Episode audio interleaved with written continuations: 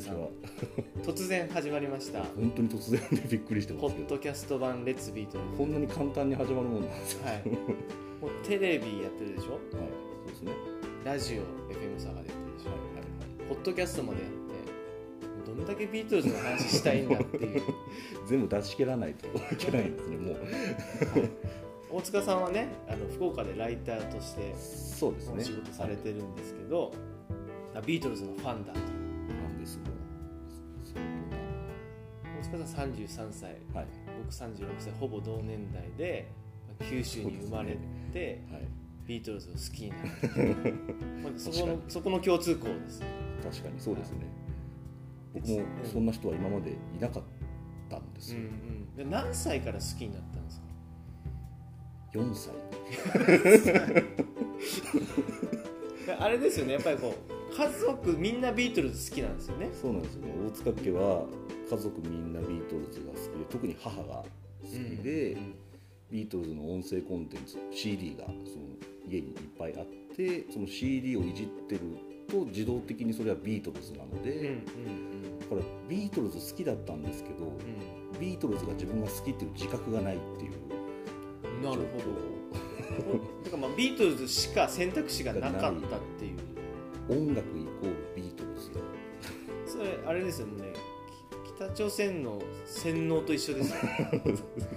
意図的だったのかは分かりませんが。的な情報統率されてた。そうです。だからビートルズをビートルズとすら思えない世界にいたので。それビートルズの刑務所みたいなもんですね。いや本当にそうです。もう音楽的な監獄にずっと入ってて、はいだから自分がビートルズが好きだという認識もできないくらいの。それってどどうだまあすごいことですよね。すごいことだと思います。だから今思うとすごく狭い世界観でだから自分が音楽が好きっていう認識もない。なるほど。のにビートルズを聴きビートルズの好きな曲だけをまとめたカセットテープとかを小学校の時とかにもたくさん作ったりとかしてでも自分がビートルズが好きって思ってなかったんですよねえ情報がないとこうなるんで他者で初めて自分を認識するんですよ、うんうんやっぱり。いやねこのポッドキャストではね、あのなんですかね語りたいなと思ってとにかくビートルズのことを語る、はいはいはいはい。っていうことをしたいなと思ってこの30代のビートルズファン日本人2人がはいあれこれビートルズを語るっていう。はい語れないんですよね。実世界でやっぱり実世界で周りにビートルズ好きっていないでしょ？いないですしやっぱり好きだとしてもうんこういうことではないんですよ。ビートルズ好きっていう人いるんですけど、あのやっぱそれでも信用できないですもんね。その、うん。自分の話すレベルの話では絶対に違うし、うんうん。そのコンサートから流れてるビートルズがいいよねっていう、うん。だから話さないですよ自分は。もう安心しないとだからね。で実際に今までそういう人とは会ったことがないし、ん。もう花から諦めているので、はい。あの僕はまだいないんじゃないかと思って ちゃんといるんですかね。一般人としてでしょ？一般人でこう普通にこう毎日暮らしてるミュいージシャンとかるはずなんですよ。洋楽の中でもビートルズがやっぱ一番そうですよね。動きがそうなんですよ。こう昔のミュージシャンにしてはあるし今でも再発されたらやっぱりチャートインもするし、はいはい、結構高いねボックスセットとかも普通に売れるじゃないですか。そうですね。ってことはやっぱり相当マニアがいるんですけど日本中に隠れてる。隠れキリシタンみたいなのがいっぱいこ 踏み絵をね、う したら。だからいるいそうだなってこうツイッターとか見てもいそうだなって思うんですけどなんかどこかこうファンタジーのような感じで確かにね。だ実から世界に全然感じない。結構ほら有名な素人ファンっているじゃないですか、はいはいまあ、大阪の梅市さんとかあのウィングスファンやってる方とか、はいはいそういうなんかなんかなファンブログがうもう、ん。もうあなんですかパブリック的なもう情報情報ソースになっちゃってる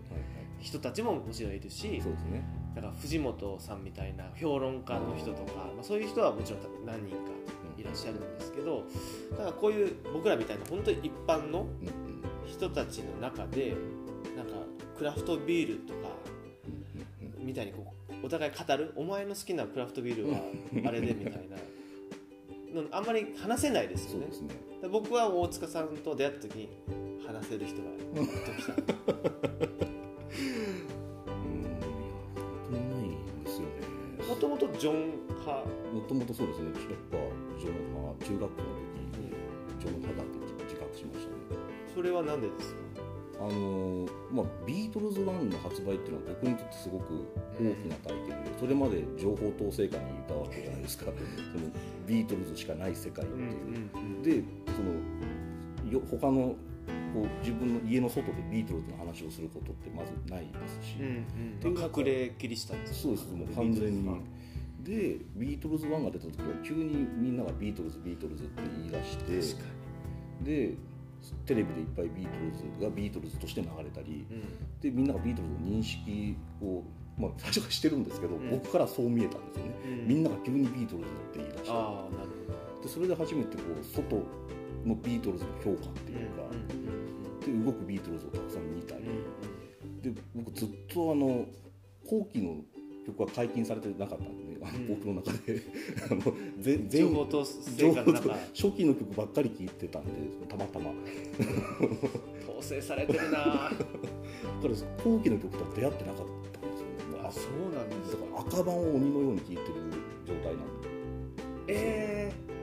だからそこで後期の曲との出会いっていうのが始まるの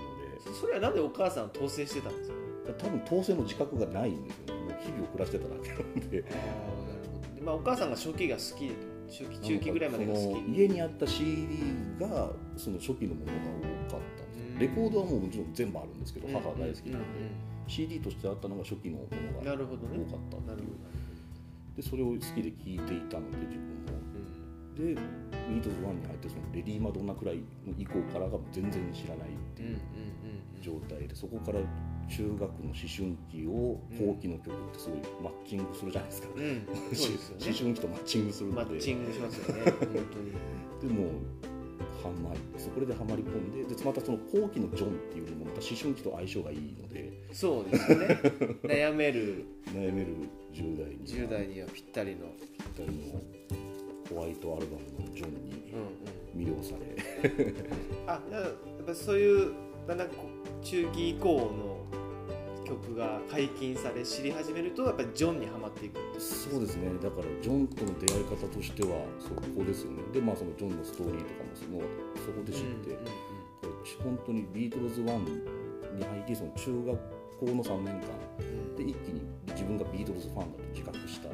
ていう。でポールの来日もありましたしね。ポールの来日は2002年の方ですか、はい。ですね。だから2000年の時に僕は中1なんですよでそのビートルズ1が出て、まあ、みんながビートルズビートルズってなってでポールが来てっ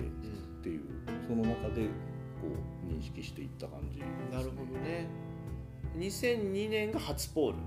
初ポールですね、ただ僕行ってないんですよね。チケット取ったんですけど。え？もったいない、大阪ドームのアリーナの32列覚えてるなんで行かなかったんですか？試験だったんですよ、まああの11月でしたよね。はい、すごい中相当中学中3ですね。だから本当に高校受験を控えた秋の、えー期末試験みたいな。もう本当にその前日とか当日とかそういうレベルのにバッティングして本当に悩んでですね。もう別に試験なんていいんじゃないかっていう。いやそうですよいやその2002年の時僕は高校3年生。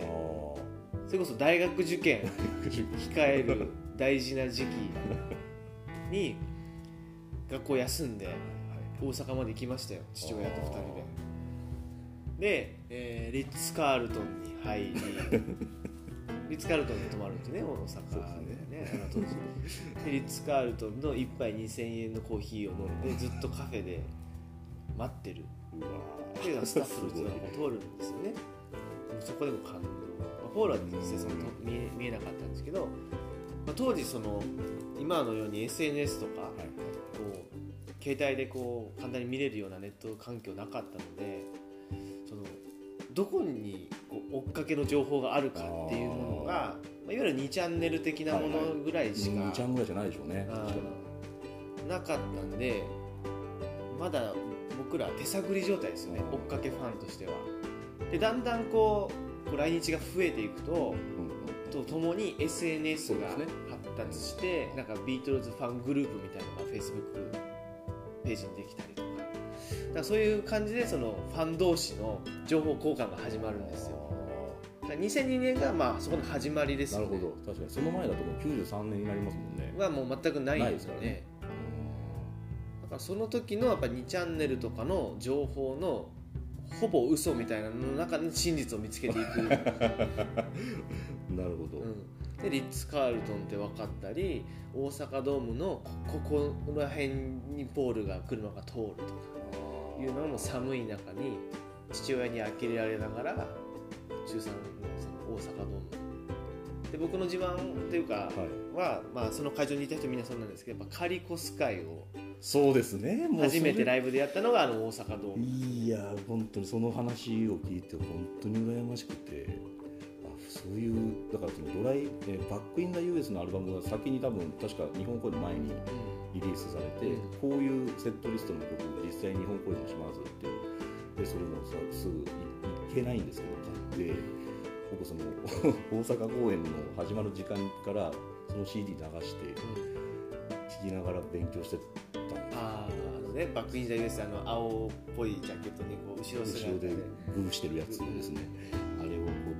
うあの開開演時間に合わせて再生して。でもそれにはカリコスカイズは入ってないので。そうですよね。まあその後もう一回同じような番が出たそうです時にはね。バック・イン・ザ・ワールドでは入ってて、うんでもそのバック・イン・ザ・ワールド変えもう変え買いたくなくてですね、うんカリコスカイズそのえ大阪で演奏されたカリコスカイズを聴きたくなくてですね。悔しくて。悔しすぎてうんその話が羨ましくてしょうがなくてこう毎度毎度って何度もうん言ってですね、日本語を話そうとしたりとかも頭おかしくないです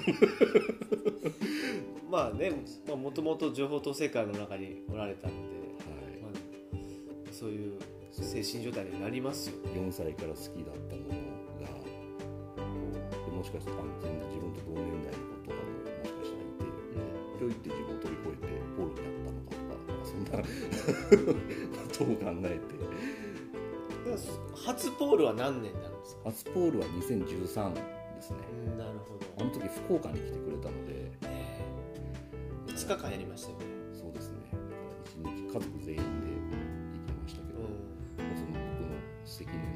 思いが晴れた瞬間。んどうでした初ポールやっぱり涙しますよね。いやもうずっと笑ってました僕は。あの妹はもうとんでもなく泣いてましたね。ああ僕もずっともう楽しくてしょうがなくて嬉しかったっていう。僕のその2002年の初ポールの時はもう1曲目からもう号泣で 父親弾いてましたもんね。もう弾く弾くですよ。みたいな。妹がずっと。だからほぼ覚えてないみたいな初版は。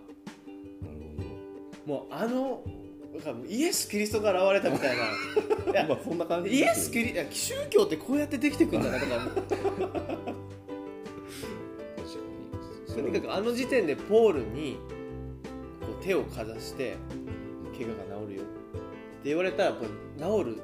治るいや思うとでしょうね。それはもう。だからキリストってこうやって生まれるんだなって。い う特に神様って言うじゃないですか、まあ、そうですね。ポールとかはいはい。ビートルズのこととか好きなアーティストの神様って本当神様だなって。神ってこういうことなんだなっていうのは思いましたよね。で2回目がねそう2013の間に僕アメリカに行ってるんですよ。えで結構空いてるじゃないですか。2002から2013年、ねまあ、11はい年はいはいはい。空いてて。まあ来なかったんですよ。ー、そうですね。ポールが、うん。その後。で結構、あのーそんなドライブレインのドライブレインの次何でしたっえーケケイオスケイオス。はい。け名盤じゃないですか。超名盤、はい。でそそそのツアー日本来ないんですよ、そうそう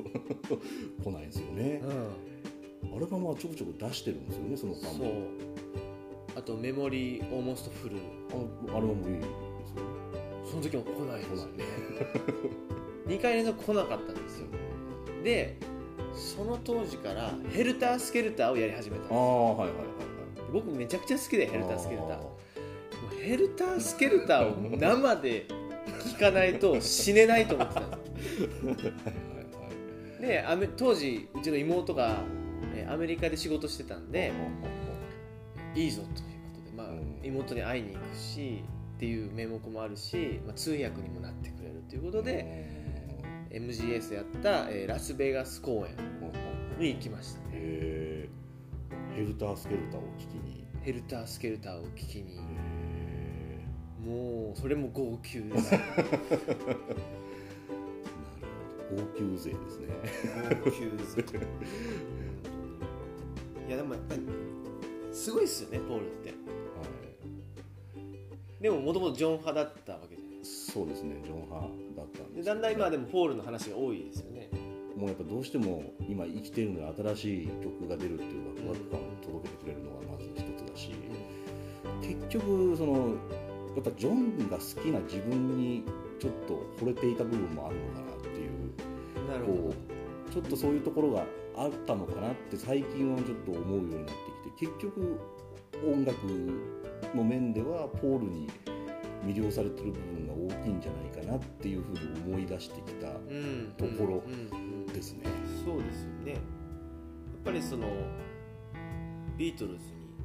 まあこれもしも話ですけどやっぱりポールがいなかったらって考えると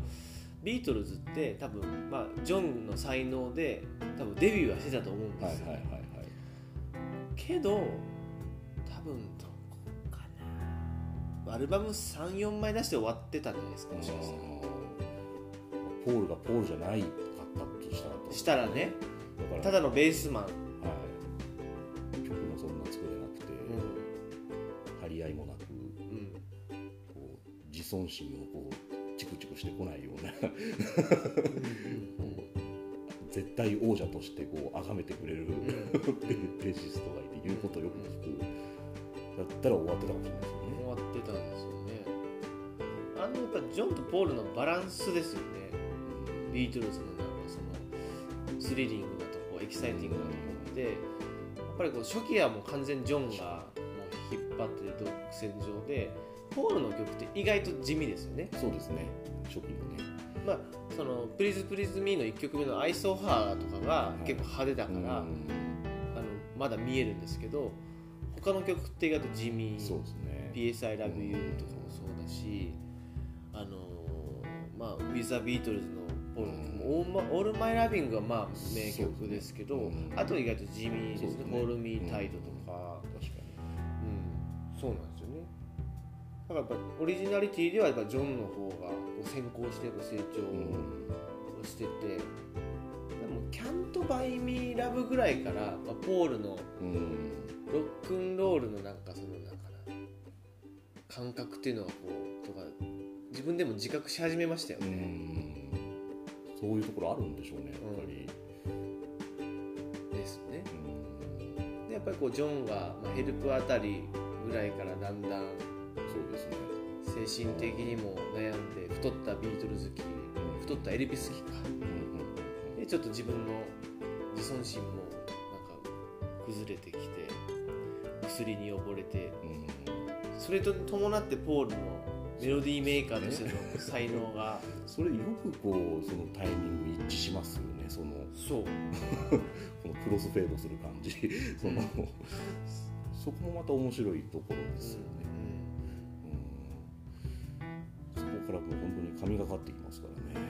そうそうなんですよ。楽曲が。うん。僕はねこうビートルズ期のことはまあまあ語られるんですけどやっぱりソロ期。はいはい。特にもうポールさんなんですけど今でも現役そうですね。ポールのソロをもっと聴いてほしいっていうのがあって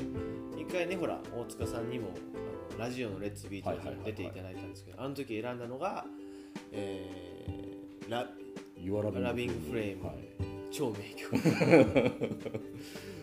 やっぱそれももうやっぱその当時のライブに行けなかったっていう思いが強いんですよね。それもやっぱ思い出というか聴いてないけど思い出の曲。うん。で今でもポールってこんないい曲書くんだって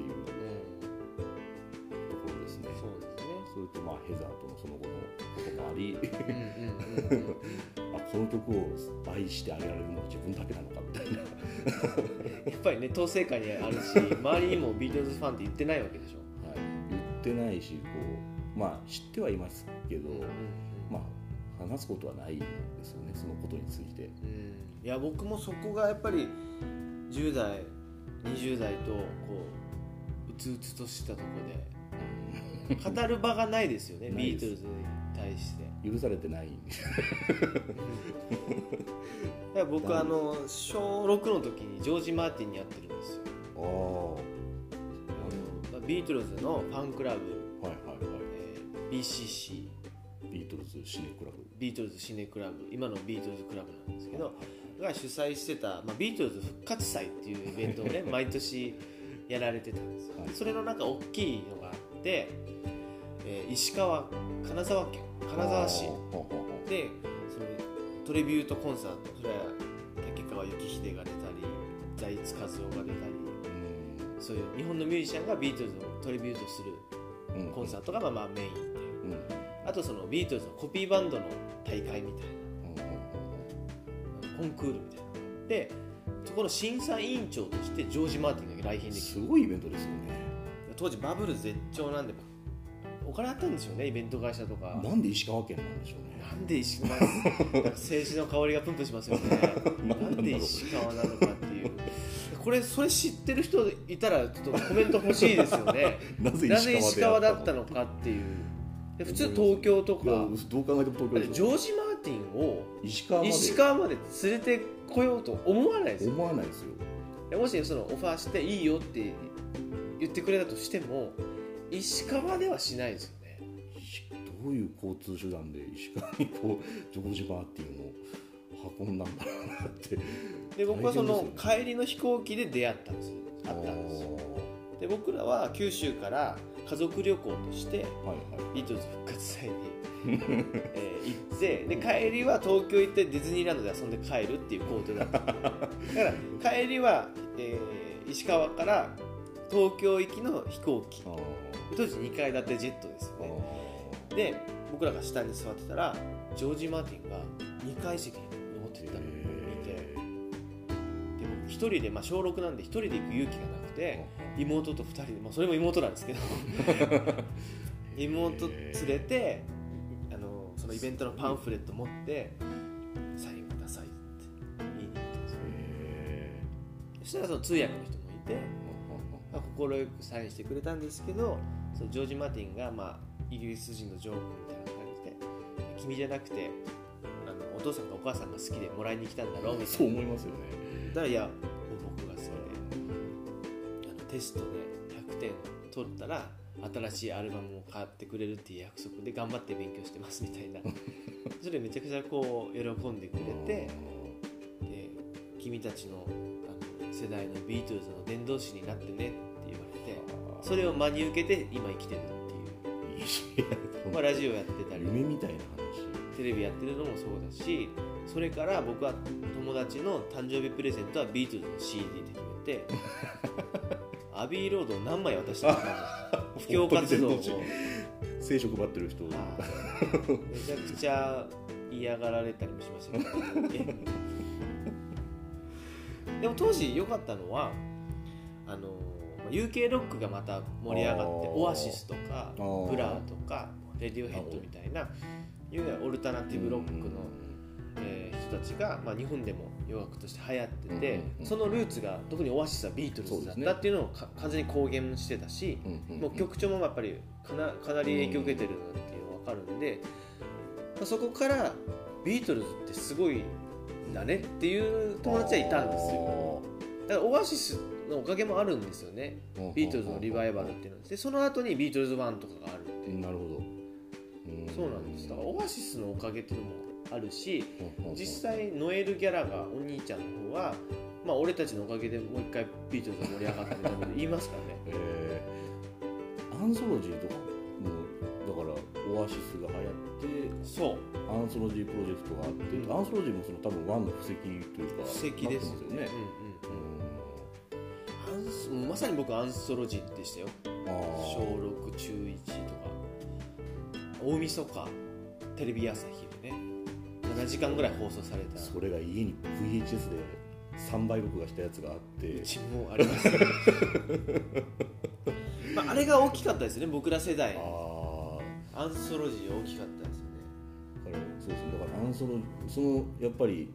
統制下中のテレビなので僕はそそんな知らなかったんです。アンソロジーなんてものがあって。だって逆に見せたいですけどね親なんかさなんかすこう熱いのに冷めてるというかあの子供にそのビートルズってその教育を受けたわけではないんですよね。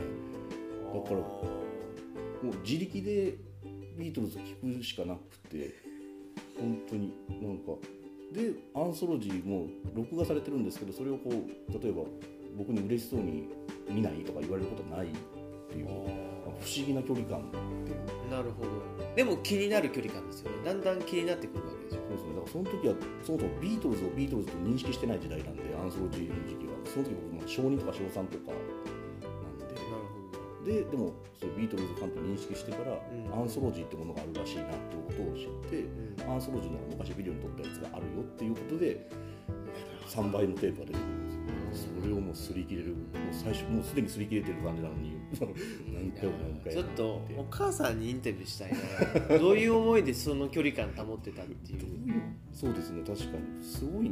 やっぱ熱量なんですけど、子供がビートルズ聴いてることに対してどんな風に思ってたんだろう押し付けたくなかったのか、もうよくわからないですけど。それ知りたいですよね。謎ですね。謎ですよね。はい。お母さんは60代そうですね。えー多分ビートルズ第2世代。うん。多分70年代の赤版青版でビートルズ知ったっていう感じですか。多分そうですね。時時期的には、うん。はい。でも実際ね、まあ、いろんな人の話聞くとビートルズ第一世代、まあ、60年代にティーンネイジャーだった人って意外とやっぱ少ない。うんクラスの中でもやっぱ1人2人うんだったんじゃないかっていう人がやっぱ多い。であのーまあ、当時 GS とかやっぱり歌謡曲とか、まあエレキだったらもうベンチャーズ。ああはいはいはい。が実際多くて70年代からの第2世代の盛り上がりがうんすごくて当時もすごかったみたいに、うん。こう歴史がだんだんこう変わってきたとかいうのはあるんじゃないかなクラスのみんながビートルズ来たって言ってるような世界では全くなかったっていうは言いますね、うん。うん。だから母のビートルズとの向き合い方ってなんかすごい独特でうん。あのあまり他者が存在しないんですよあのだから周りがどうだったっていうよりかも私とビートルズって感じでこう世界観に誰もいない感じのなんか話聞いてるとそんな危ういですね。なんかマーク・チャップマンと同じカテゴリーかもしれないですね。だからそんな感じがするんですよねなんか。ちょっとそういうところがあって。だからこう、あんまり登場人物が少ないというかその周囲がどうこうどうこうでみたいなこう誰それからレコードを借りてとかそういう感じじゃないんですよ。もうなんか精神体みたいな なんか本当に。なるほどね。うん私とビートルズっていううん私とポール、私とジョンっていう感じであんまり他者がこう介入してこない感じなんですよね。だからあんまり人におすすめみたいなそういう感じじゃない。そういうファンってでもいますよね。ど他のミュージシャンでうん。もライブとか行ってもいわゆるそのファン同士が交流したいファンとはい。自分のこのバンド像とか自分の世界そうですね。がある人ってやっぱりいますよね、そうですね。うん、で僕もそっちだったんですよ。もう一人の世界で、まあ、周りにそんな話せる人いないから、まあ、本とかラジオ聞いたりとかしてもう自分のビートルズ像がどんどん出来上がって。だから2002年まではそうですよね。だからその後の2013のやっぱりネットにいろんな情報が出てこんなに若いファンもいるんだとかこんな情報持ってる人がいるんだっていうところからだんだんなんかそのファン同士がつながることの快楽を覚えたというあかあっていうのはありますね、うんうん。そうするとなんか情報交換ができたりとか、あのーその2013の次の時は 2015?2015 が中止になったか。なですかね。あ14じゃない14か。14がダメで15でリベンジですよねだから15の時に、あの知り合ったビートルズファンの山口県宇部市の高橋さんっていうね もうすごい、あのーコミュニティ作る人なんです管理人さんでそのスレッドというかグループをね方からの情報で北川さんとやる気ありますか？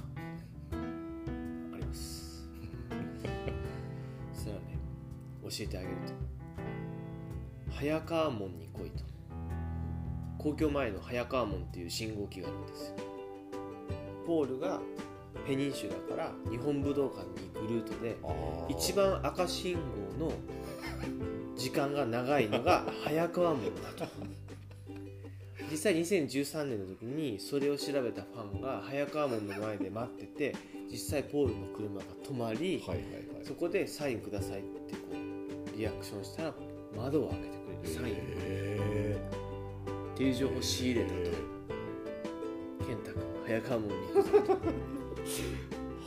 でそれも高橋さん結構コスプレ好きなとこもあってこう、まあ、高高橋さんの一番のこう目標っていうのはファン・オン・ザ・ステージなんですよ。あたまにポールがファンをステージに上げるじゃないですか、まあ、あそこが高橋さんの中では頂点、まあ、あれが目標なんですよ。へ なんでまあ日本人らしいものだったりとかこうポールに気に入ってもらえそうとかスタッフに受けそうなみたいなものを独自に考えて例えばサージェントからのこう侍の衣装を自分で作る、でもこうこ凝りすぎて本番に間に合わないっていう新事件もあったりなかったりなんですけど へそういう早川もね。でも実際2015年ーうん。僕と高橋さんがそこ待った時に止まったんですよ。へ確かね早川門のね赤信号は80秒台だったんですまあまあ長いんです。長いですね。で実際ポールの車止まった。で僕らは道へ出た。けど2013年のことがあったから警備が厳しくなるほど。その時はセキュリティの車の前に1台ぐらいだったのが前後3台ぐらいあったんですよ。その右左にもあって前にもいるみたいな。うん。で近づけなかったですね。うん。もう黒人の SP、あの有名な人がはい。ドーン出てきて他の日本人のスーツの共同東京の人たちがドーン出てきてダメですダメですダメです危ないから出てきなさいっていうもう押し倒されるぐらいのへもう感じでもう全く近づけなかったけどポールもやっぱりそのせ危ないからっていうことでまだ開けないでくださいって言われてたかもしれないですね。でポールは結構ファンサービスしたいえ派なんで。そうですね。でそういうねファンのネットワークみたいなのの強さみたいなのをやっぱりだんだんこう僕は今感じて。でなんかいわゆるそのライブ後のオフ会みたいなものだったりとかもすごく苦手だったんです僕も。もう一人の世界なんでもう一人でライブ見て一人で帰るみたいな感じだったんですけどファン同士でこう語り合うみたいな楽しさみたいなことをやっぱ覚えたのが、まあ、13年から今っていう感じですかね。なんかそういうふうにお話聞くと僕もだから結構母の影響を受けて、あの話せる人いないって言いつつもうん。うんあまり求めてないのかもしれないなっていう。ああなるほどね。これっていう人じゃないとうんうん。話せないみたいなこう若干のこう意見のズレとか、うんそんなものを受け入れられるんだろうかとか、うん。こう そんなこと多分起きないと思うんですよ実際には。いやおきうんまあ。こうなんかそう許せないレベルのうんうんうんズレとかは多分ないと思うんですけど、怖くなっちゃうんですよね。うん。そこの確かこう何か否定されてしまうんじゃってめちゃめちゃ大切なものなんで、こうこう全然違う言葉だったりとかが入ってきて、今まで大切にしてきたものがこうなんかねすごくその繊細なものというかはい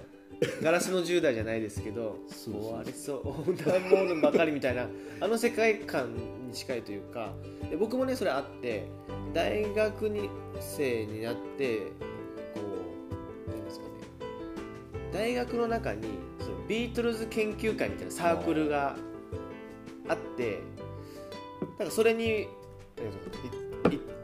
大学人生なんて行ったんですよ。その時にその先輩みたいな人が「君ジョン派？ポール派?」ってまず言われたんですよあもう無理！と思ったんですよ。もあうそんな分けるような世界観も嫌だと思っーてだ。って全部好きじゃん？みたいな。いきなり一言目が「ジョン・ハーポール・ハー君」みたいな。無理っすね。無理と思っても僕もそういうのに入らなかったんですよ。で余計また一人になる それちょっとトラウマになりますね、うん。その雑こう雑な 感じでこう。トラウマなんですよ。トだからラウマになりますね。それから2013まではもう本当一人の世界ですよね、うん、でもファンコミュニティがあるとなんかいい部分もあって例えばそのチケット譲ってくれたりとかね。ももっといい席取れたからちょっと譲りますみたいななんかそういうやり取りとかがあったりとかあのポールのソロになって初武道館の時大事件だったじゃないそうですね。そうですね。であの時なんか並ば並ばなきゃいけなかったですね。整理券もらう。そうニュースで見ました見ました。はいはいはい。当時を再現じゃないけど 各あの共同に並んで整理券もらうみたいな、はいはいはいはい。あった時にちょうど僕出張で東京いてはで高橋さんがその梅野高橋さんが、はいはい。は いあの並んでくれたんですよ。え僕の分まで。ーははでそういうなんかな相互扶助じゃなるほどどなるほど。助け合いみたいなのが、まあ、あったりとか。あでまあいいいい部分もたくさんあるなという。あるしなんか今そのラジオとか僕やってるじゃないですか、そういうのもその、まあ、不況もあるんですけどなんかなそのそれこそ大塚さんがやってる福岡のうどんとか、ラーメンみたいになんか楽しくビートルズを語るうん。風潮そうですね。みたいなのを作らないと次世代にビートルズが続いていかないんじゃないかっていう危惧をしてるわけですよ。でもやっぱビートルズってあの嫌がられる側面ありますよね。そのうん。ビートルズ好きな、ビートルズおじさん。が嫌がられる。そうそうそう何でもかんでもビートルズにつなげて話し始めてそう、うん、結局それもビートルズがあったからなんだって言ってこ結局ね。うビートルズ絶対論をこう若い音楽ファンに押し付けることでこう、だからビートルズって嫌なんだよなみたいなっていうのを聞きますもんね、うん。いやそうじゃないですよね、まあ、そうじゃないというかそそういうこそういう議論をどんどん軽くしていきたいっていうのもあるあるんですけど。実際ポーあのビートルズの全盛期って65年ぐらいまでじゃないですか。いわゆる熱狂的な、シェアスタジアム初回ぐらいがもう本当頂点あのツアーぐらいが熱狂。でもそのあ65年66年ぐらいからあのスペンサージュニアとかフーとかちょっとこうブルース黒っぽいロック勢クリームとかね。が出てきてビートルズもそこのアンテナちゃんと張ってるしこういう人たちが出てきたっていう。うん部分に多分寄せていったのがラバーソウルとかリボルバーだと思うんですよ。だってポールって今でも常にヒットチャートを全部チェックしてるらしいんでやっぱり当時は特にしてたしいわうんゆるそのアイドルとして扱われててうわギャーみたいなものからいわゆるそういうアーティストもともとねジョンもアートスクールにいた方だしみんなアートが好きだからなんかそっちの方にまあ年齢も上がっていくしやっぱり行きたかったんじゃないかな。それがまあラバーソウルリボルバーの変化なんじゃないかなと思うからビートルズが自らあの世界観に行ったんじゃなくてやっぱり周りの影響っていうのがあったからうん。僕はビートルズが音楽の全てを変えたみたいな人はちょっと違うんじゃないかなるほどなるほど。って思うん。ですよめちゃくちゃ周りに影響されてると思いますよ、にうんそうですよね。ううん。ん、だって後期の「レッド・イット・ビー」の頃とか「ゲット・バック」の頃とかってザ・バンドにやっぱりジョージ・ハリスンとても影響を受けてるし「オール・シングス・マス・パス」なんてまさにまあザ・バンドっぽいじゃないですか、うん。いわゆるああいうアメリカのロック、まあ、ルールーツを元にしたなんかねああいうガレージロックの初期みたいなものにやっぱり寄っていってるんじゃないですかね、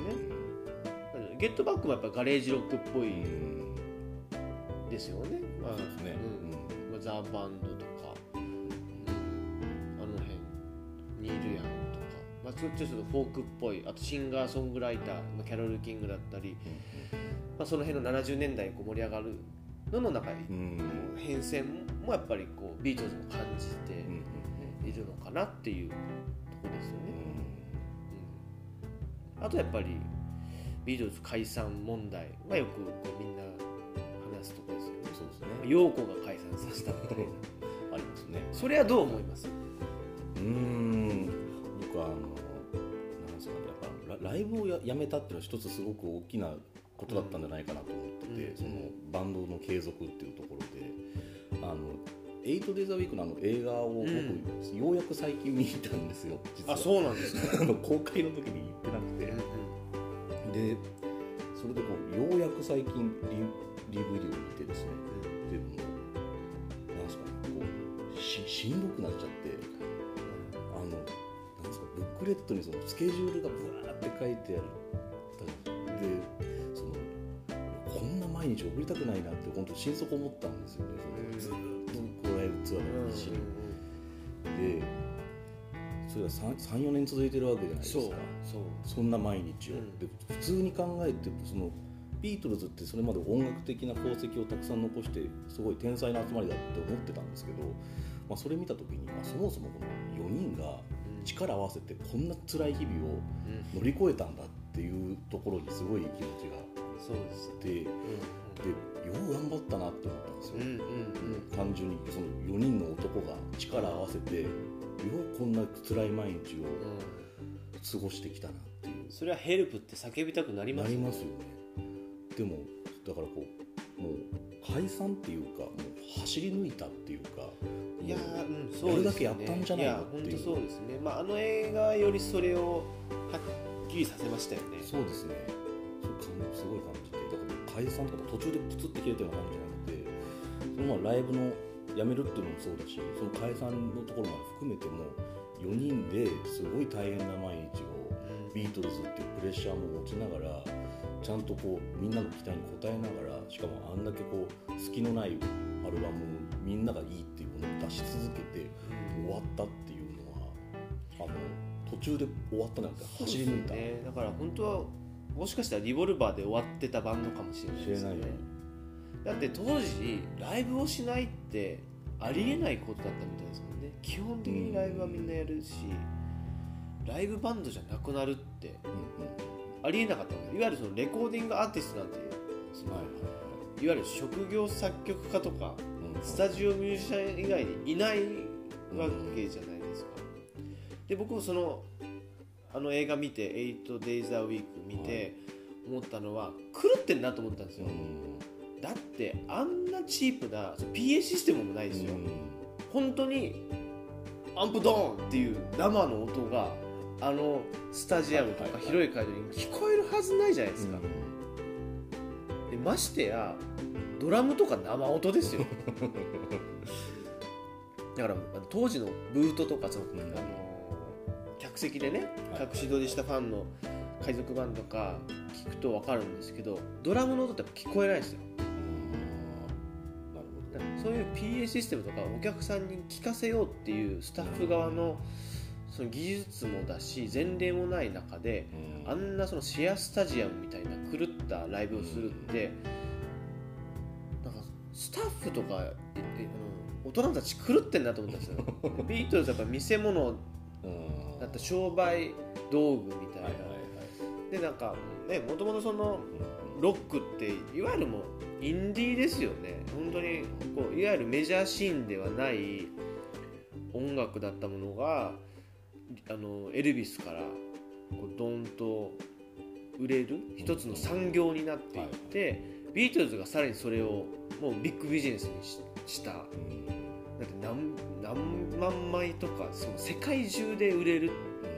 しかもツアーをして何万人入って一夜でこんだけ稼げるって。すごくミュージックビジネス音楽ビジネスのやっぱり創世期。で、まあ、そそれの立役者だったんだなっていうのをあの映画で見て。でその後やっぱり70年代ぐらいからですよね。その PA システムみたいなのが。少しずつ確立されて、まあ、ウッドストックとかもそうかもしれない。60年後半ね69年とかの、まあ、あの辺からだんだんこう音響のシステムとかが整い始めてだから80年代だから、まあ、マイケルとか、まあ、あのぐらいからやっとそういうちゃんとライブショーみたいなのがやっぱ確立されたのがやっぱ70年代からじゃないですかね。だからポールのウィングスのねあのロックショーとか、はいはいまあ、あの辺はちゃんとこう PA システムもあるし PA みたいなタックとかもあってそういう係の人もいてちゃんとリハーサルもやってっていうことをやってたんでやっぱり60年代のあのお粗末なライブステージ超お粗末じゃないですか。で武道館の写真とか言ってもハリボテですよね。ですね。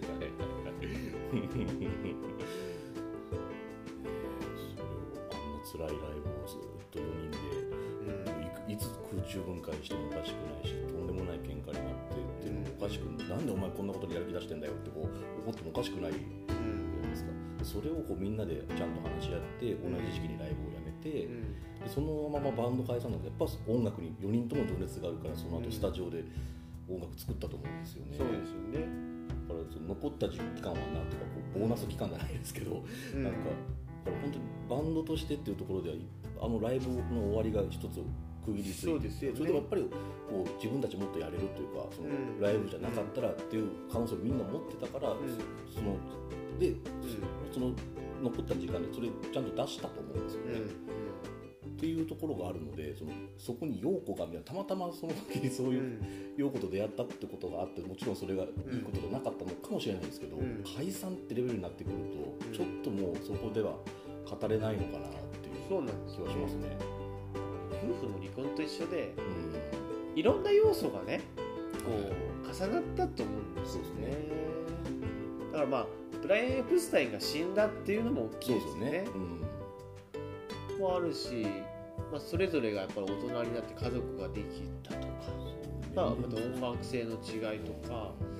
うん、あとやっぱりこう新しいバンドとかミュージシャンが出てきてやっぱりビートルズ自身もやっぱ自分たちの限界みたいなのを僕は感じてた気がしますよね。あのうちのね湯上がり文庫のあのキャラクター描いてくれた元秀康さんの、まあ、持論ではビートルズはジョージ・ハリスンを大人にするため成長させるためのバンドだった そういう視点もあるわけですよ。ジョージすごいですからね。アビーロードってやっぱり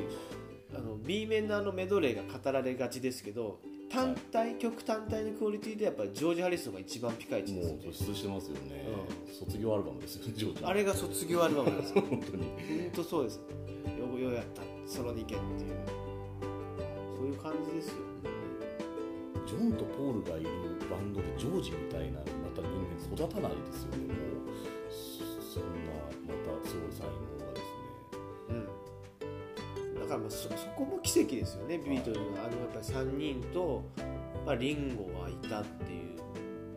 そういうバンドってやっぱないじゃないですか、まあ、誰かがやっぱ一番目立ってあとはちょっとバックバンド的な、えー、ことがあるんですけどあの4人があのリバプールにいたっていうのは全て奇跡なんですよね。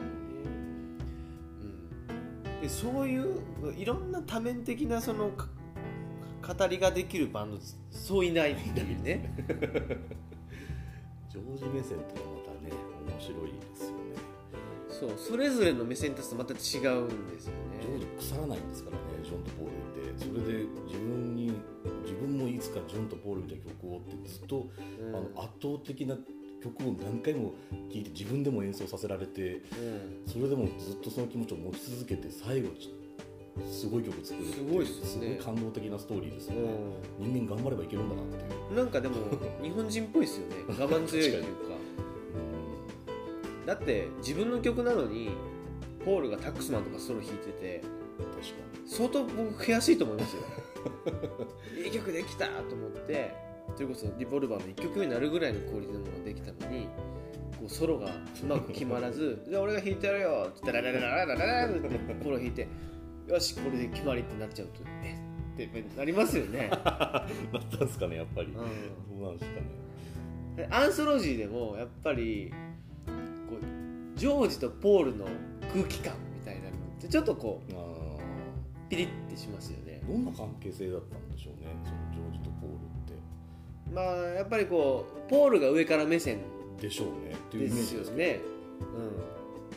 そうそうそう。それにジョージがどんどん成長していって反抗しだす、うんうんそういうイメージですよね。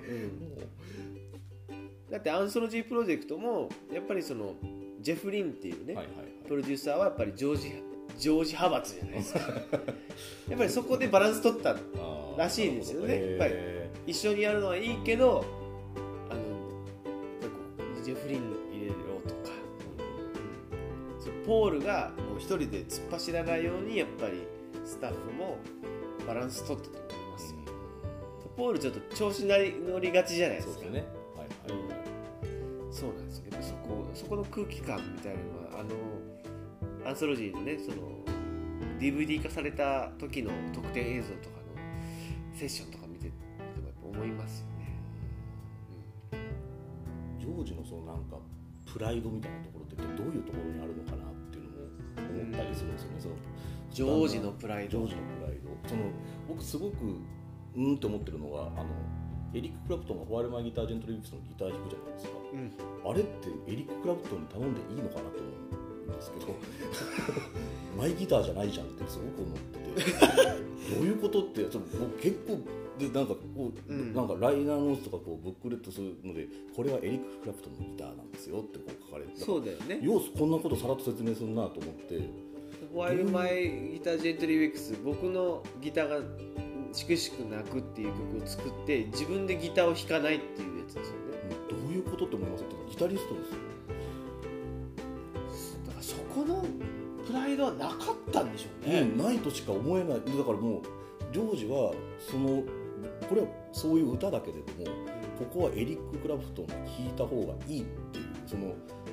どっちかというとディレディレクターみたいなうん、プロデューサー目線があったんそっちの方が、まあ、実際俺もエリックがどんなプレイするか聞きたいしぐらいのうんうんだからってなるとプライドそこじゃない俺がギター弾かなきゃってところじゃないんだっていうじゃあそのなんか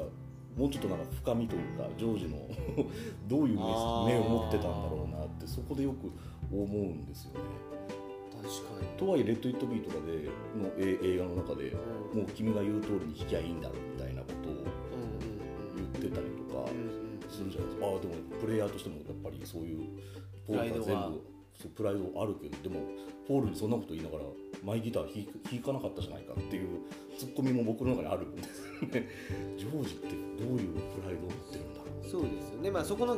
リードギタリストとしてのプライドがあったら、まあ、何回撮り直してでも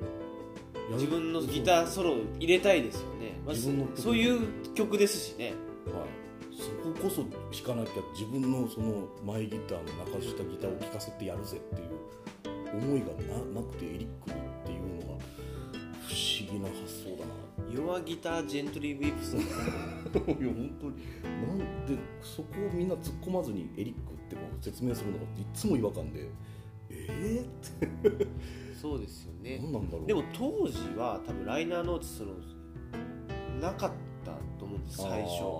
今はほらそういう研究とかライナーノーツがあるからあれあれですけどそのクレジットされてないですよねまずエリック・プラクトンっていう当時のバンでは。だから当時のファンは多分ジョージかポールが弾いてるのかなぐらい思うん思うでしょうね、うん。そうですよね。で後々とかその後の情報でエリックが弾いたっていうのが分かるんで、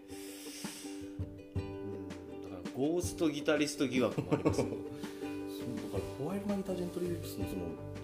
つ作った過程っていうのはもうちょっとなんか僕知識がないのでわからないので詳しく知りたいんですよ。エリックが来るっていうその状況で。うんなんかいろいろ人間模様が面白いなと。その時多分エリックがこう音そのプロのミュージシャンの中で結構そう。あいつやべえぞみたいな。いやもうそう話題だったんですよね。巷では。あいつやべえぞみたいな。そしたら多分ポールとかはそのエリックがこれの上からギター乗せるんだと思ちょっとなんかかっこいいとこ見せてやんないととか思いそうだな。そうですよねと思まあってベース聴くとこれエリックに弾かせようとしてんのかなとか なんかうんうんうんうんうん。いいとこ見せたいのかなそうですよね、思ったり、うんうん、だからでも今で言うといわゆるフューチャリングですよね。はいはいフューチャリングさせたっていうとこだしなんか新しいその今こうグッと来てる話題のミュージシャンがどんなもんかとかいう好奇心も僕あったんじゃないかなと思うしまあよく本とかに書いてあるのはやっぱり当時ちょっと雰囲気が悪かったからジョージは友達のエリックを連れて行ったらみんながこうピリッとしだして曲がガチッとまとまったみたいなのはあるんで、まあ、そういう側面もあるのかなと思うんですけどね、まあ、確かにそのその考察はなかったな。なんかジョージのプライド問題。ジョージのプライド確実にあるジョージのプライドなんですけど、うん、どういう人なんだろうっていう、うん。まあ、なんとなく気になりますね。確かにね。そこは確かに。奥深い気がするんですよ奥深いですよね。シンプルではない気が、うん。はい、でもそうだね。まあリードギタリストというかたまたま流れでリードギタリストになった感もあるじゃないですかまあそのよくねそのポールがジョンにジョージ・ハリスンを紹介したんですよね。だからそのバスの中でローンチっていうギターをジョージ・ハリスンがジョンに聴かせてめちゃくちゃうまかったから入れようってなったっていうところからの始まりなんでなんかなジョージ・ハリスンもなんかギターリードギタリストになりたかったわけではなかったと思うし曲もね初期ポールとも書いてますしリバプール時代も。あのザ・ザ・ルビード・デイとかそうでしょ、はいはいはい、とか初期あの、うん、アンソロジーに入ってる最初の共作ってポールとハリスンですよね。マッカートニー・ハリスンですよね、ね、はいはいはい、だから結構、うん、ソングライターにはなりたかったっていうこともあるからリードギタリストであるプライドみたいなのはなかったないのかもしれないですよね。だからやっぱやっぱいい曲を書きたいと思うのが強かったのかも。しれないですよね。でやっぱりこういわゆるこう手数が多いギタリストではないじゃないですか、ね、いわゆるこう、はいはいはい、スローハンドでも早弾きでみたいな。やつなんでやっぱ曲に寄り添うというか、むしろちょっと下手に聞こえるみたいなのもあったりとか、うんうん、だって「オール・ニード・イズ・ラブ」のギターソロとか、はいはい、最後バッって途中でなんか突然終わる 終わりますよね。はいはい、はい、あれ僕失敗しただけなんじゃないかなっていう、まあ、人もいるんですよ、うん、聞きすぎて何とも思わなくなっちゃってますけど。そうですね。プラバプラバラバプラバプラバプラバラババーって終わるじゃないですかですねであのバーって多分ミスタッチであやべってそのまま終わっちゃったって感じダララララララララララララダラダラであれはもう取って出しというかもう一発録音ですかねあれはそうそうそうそうそうあの「アワーワールド」の時なんで演奏がそのままっていうそのままあれは全部生ではないみたいですよねああやっぱそうなんですかオーケストラは多分録音だったはずでボーカルとギターは多分生だったんじゃないか確かじゃないとあのギターのソロのブッっていうあそこで切る。そうですよね。のはちょっと僕は結構ほらビートルズの曲でも歌詞間違えてるのにそのまま発表してるとか初期あるじゃないですか、ね。はいはい、笑い声。プリズプリズミーとか。その話してもらっていいですか？いやそのプリズプリズミーナのステレオ版のジョンの笑い声、うんあれ？だから笑ってなんか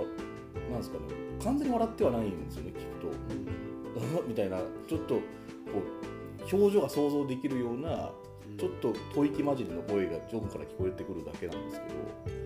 でなんでこんな風になってるのかなと思ったらよく聞くとあのポールとジョンで前の僕の歌詞全然違う歌詞をコーラスしてて、うんうん、でジョンがそれに気づいて笑ってるっていうのが分かって、うん、で他の文献とかでもそういうふうに書かれてる、うんうん、なんでそんなものをプレスしちゃうっていう。そうですよね。頭おかしいんじゃないかな取り直しますよね。なんで取り直しかもそう普通デビューしたてのデビューこれからデビューアルバム出そうっていう22歳の若造がスタジオに入って自分の作った曲を演奏するって緊張するじゃないですか、うん、でしかもそのポンって取っていこうぜみたいなもうじゃんじゃん取っていこうみたいな流れの中で、それで間違って笑うからと思ってさ。すいませんすいませんってなりませんだった。うん。まあそうですよね。すいません自ちょっともう。ワンテイクお願いしますっていう。また間違えちゃいました。ごめんなさい。って笑いながら最後まで演奏しきるっていうのもすごい度胸だと思うしそれを何も言わずに本当にリリースししちゃうっていうのもおかしな話だなと。でまあそれまでステレオってもともとものでね発モ表されノマルで発表されててステレオってこう違ったじゃないですかちょっとこう存在が薄かったというかとりあえず作ってたステレオミックスみたいな存在感ですよね。ですよね。だからステレオ版っていうのはあまりなかったんですけどあのリマスターでステレオがメインになっちゃって、うんうん今 Spotify とか YouTube とかで聴ける公式音源なんステレオまさかのジョンの笑い声の方が 時を経てそれがメインになっちゃうっていう、うんうんうんっていうのが結構その辺の適当さみたいなのありますよね。あれ何なん勢いなんですかね。それ気づかないわけないじゃないですか。いや僕らがヘッドホンで聞いて気づくぐらいなんでスタジオでは気づくでしょ。ですよね。それをやっぱりどうするっていう話題って絶対あったと思うんですよね。うん。かもうスタジオの使用時間がなかった。だってまだスターになるはい前夜ですしそのスタジオを自由に使えるのはまあやっぱ中期以降じゃないですか。中期以降というかまあ超売れてからなんでしもうメガスターになったらもらアビーロードスタジアムも自由に使ってたでしょうけど当時はやっぱりこう何時何時うんまでで終わらせなきゃっていうのがやっぱあったんじゃないですかね。でそれにしてもでしょ？それにしてもですよね。取り直した方がいいですよね、でまあでも今聞くと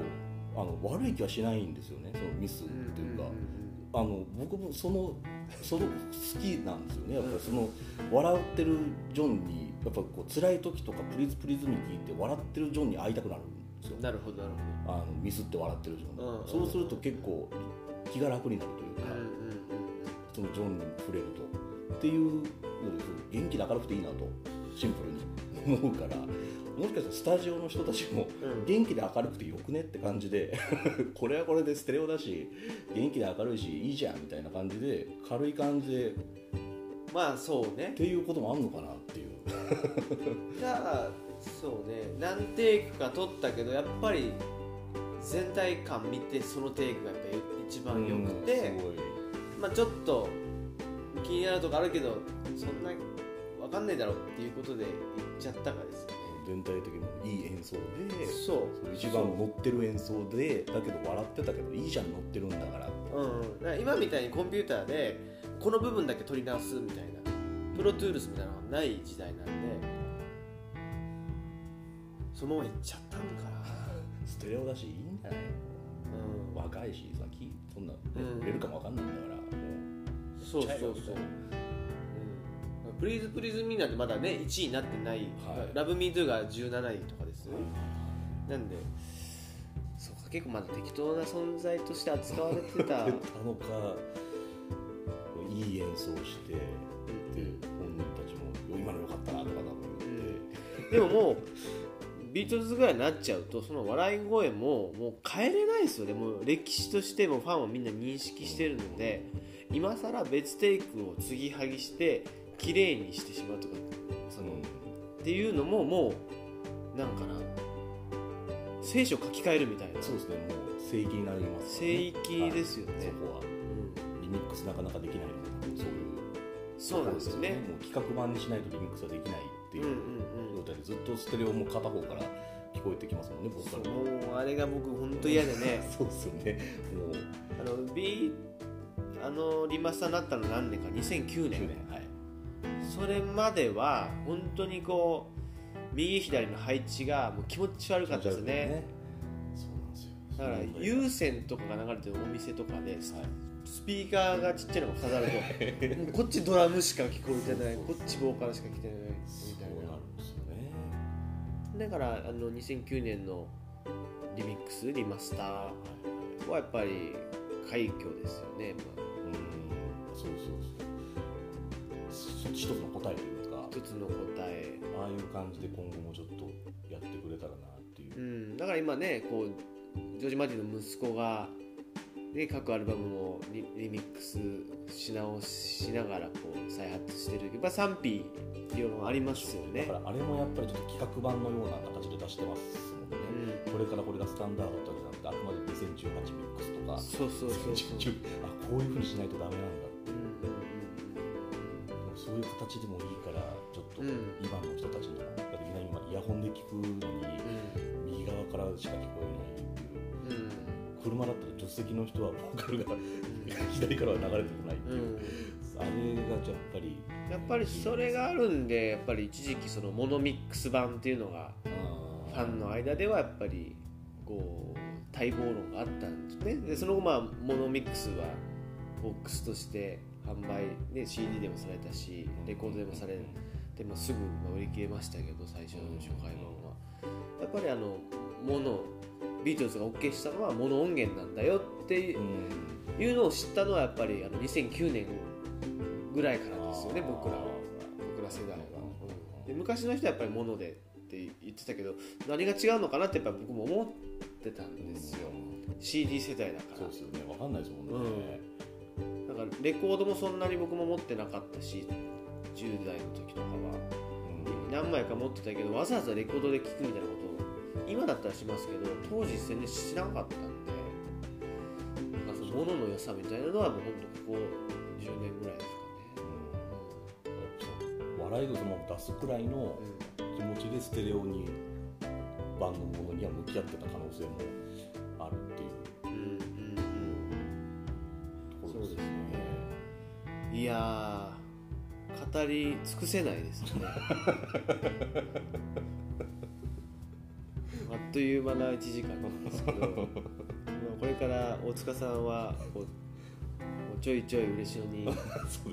来るということなのでちょっと時間見つけてこういう話をしていきたいなと思います。ポッドキャストであることをちょっと忘れてましたね。確かに。聞いてる人がいるんですね。聞いてる人がいるかもしれない。いるかもしれない。すごいですよねでなんかね今までこういう僕らも人とビートルズのことを語れなかったそうですね。人間が、多分全国に隠れビートルズファン20代30代いろんな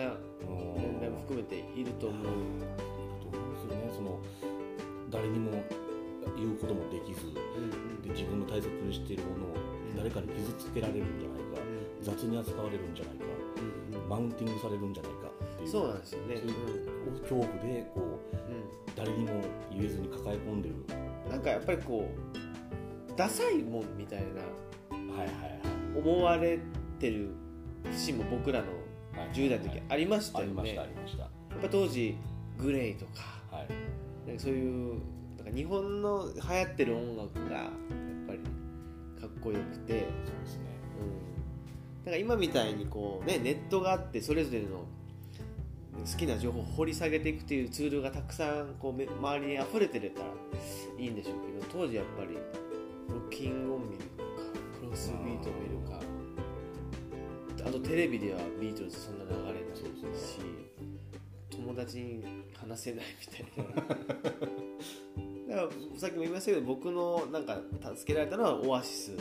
だったり、グレーの拓郎さんとかもまあビートルズが好きっていうのをちゃんと公言してたし、まあ、ゆずとかもそうだしいろんなミュージシャンがビートルズ好きっていうのをなんか奥田民生とかもそうですけど、ちゃんと公言してくれたのはやっぱりちょっと大きかそうですね。ったですよね。それもやっぱりアンソロジープロジェクトっていうものがあって世界中でビートルズの再評価が高まったっていうところは一つ大きいフリー・アズ・ア・バードとか感動しましたもんね。やっぱフリー・アズ・ア・バード今でも聞くと大晦日を思い出すんですよ。ああそれやっぱリアルでそのリアルタイムであの曲が発表されて聞いた人たちどういう気持ちだったんだろうなっていうのはうんありますね。それもまた一つのそうかすよくあんなことしましたよね。本当に。いやー奇跡。すごいプレッシャーだと思うんですよ絶対にダサく作れないというか、うんよくあのそんな仕事に立ち向かってやろうって決めて本当に最後までやって本当にちゃんといいものを作ったなってうんうんうん。いややっぱりそうだし多分ねビートルズ側、まあ、ポールとかジョージも含めてやっぱりプライドがあったと思うんですよ。俺ら超かっこいいバンドだったんだぜっていうことを世間に知らしめたかったと思うぱり70年代80年代ってそうかで、まあ、マイケルが80年代 MTV 時代にドーンとあそこでメガスターになって結局マイケルに版権買われちゃうわけじゃないですか、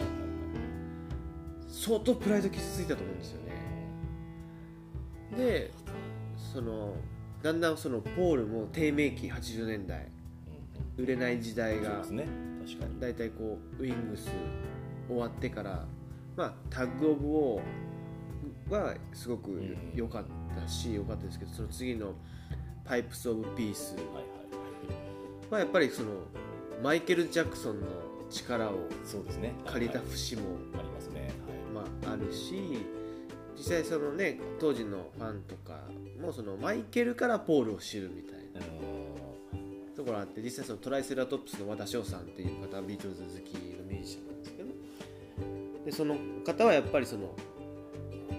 えー、マイケルが「カムトゥゲザーをカバーしててでそれを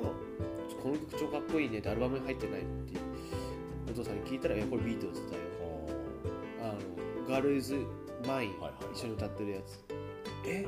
あれがビートルズっていうところからビートルズっているんだっていうのを知ったと。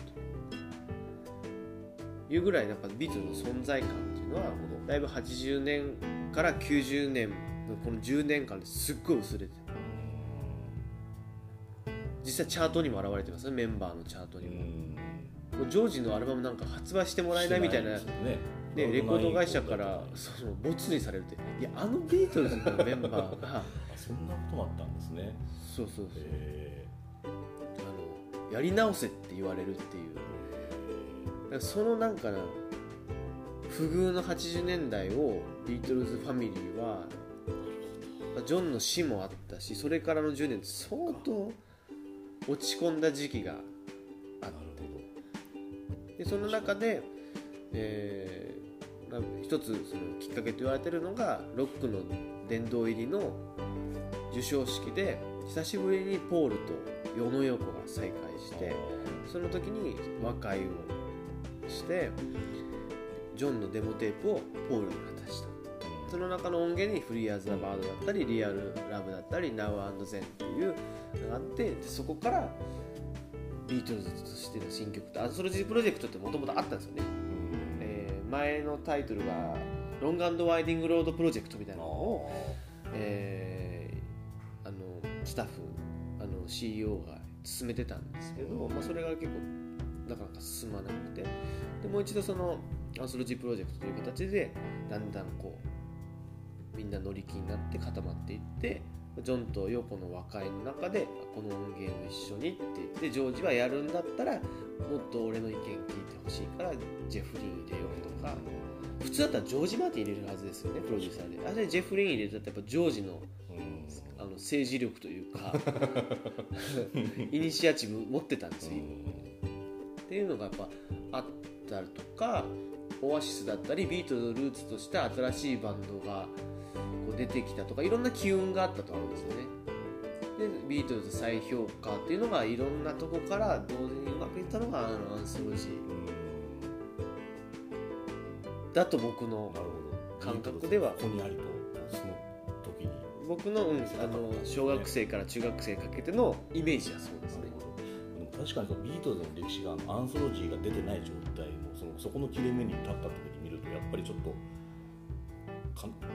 暗いというか、うんうん、ちょっと落ち目というか、うんうん、こうちょっと寂しい感じがしますね。そうですよね。そこで切れると、うん、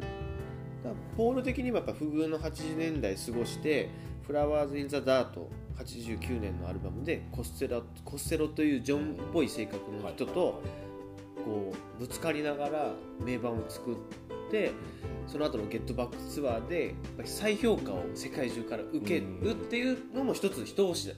後押しだと僕はあったと思うんですよね。これだけビートルズの楽曲が世界中のファンで受け入れられてる。でポールの現役のアルバムも売れた。アンソロジープロジェクトもだんだん資料も整い始めた。デモテープジョンのテープがあってなかなか面白いぞっていういろんな多角的なのもあったし、うん。まあ、ジョージもエリック・プラクトンとね日本ツアーを久しぶりにちょっとやったりとか、まあ、リンゴは相変わらずねあのオールスターバンドで、まあ、来日ももちろんしてたり世界中ツアーもやってたり、まあ、リンゴは結構安定してるんですよね、ね、まあ、一時期アル中の時期もありましたけど、うん、だからそのジョ、うん、ポールの「ゲットバックツアーフラワーズ・イン・ザ・ダート」の盛り上がり。その若いバンドのビートルズをルーツとした人たちの台頭とかもいろんなところがやっぱりアンソロジープロジェクトとビートルズ再評価につながったっていう僕の持論ですね。でそのビートルズかっていうところがワンでとどめそうそうそうそうワンにつながワンの大ヒットにつながるわけですよね。うん、だからあれが、うん、平成入ってからのベスト版としては最大のヒットですよね。そうそうねだってやっぱあんだけなシングルナンバーワンヒット出してるバンドっていない、うん、いないんですよ。そう。それがやっぱ再評価されたってワンの功績で分かりやすいコンセプトですよね。はい。ワン。ナンバーワン取った曲だけ入れたベスト版って。超割り切った。分かりやすいし逆にもうビートルズしかできないな。そうですね。そう。だってほぼほとんどのシングル1位取ってるっていう、でもあれラブミート入ってますよ。ね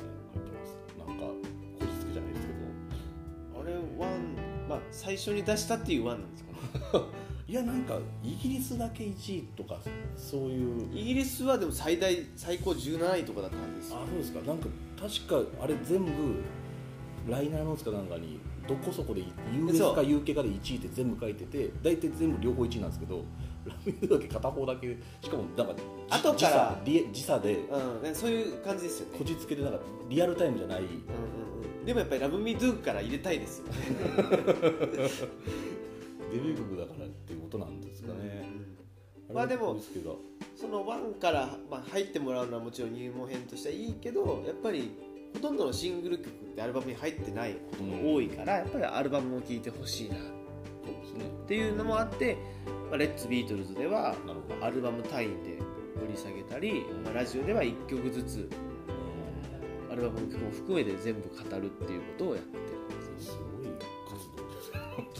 すごい活動ですごいテレビ版ビートルズなんてね嬉しの山内町でしか流れてない番組なんですけどもう2年以上続いてましてもう今ソロ期 先日はジョンの「心なし愛の壁」を、まあ、収録したんですけどやっぱりソロを改めて掘り下げるってことその本でざっと読んだりライナーざって読むだけじゃなくて、やっぱりこうもう一回復習して人前で話すっていうことをするとすごい入ってきますよ。まあね、その話を止まらなくなりますよこれ、ね。そう。締めそうにそうそういえばなってましたね。あのままとめに入ってましたよまとめというか、まあ、第1回目はこれぐらいで終わらないとちょっと誰も聞いてくれなくなるんじゃないかっていう。ことがあるんですけどその、うん、その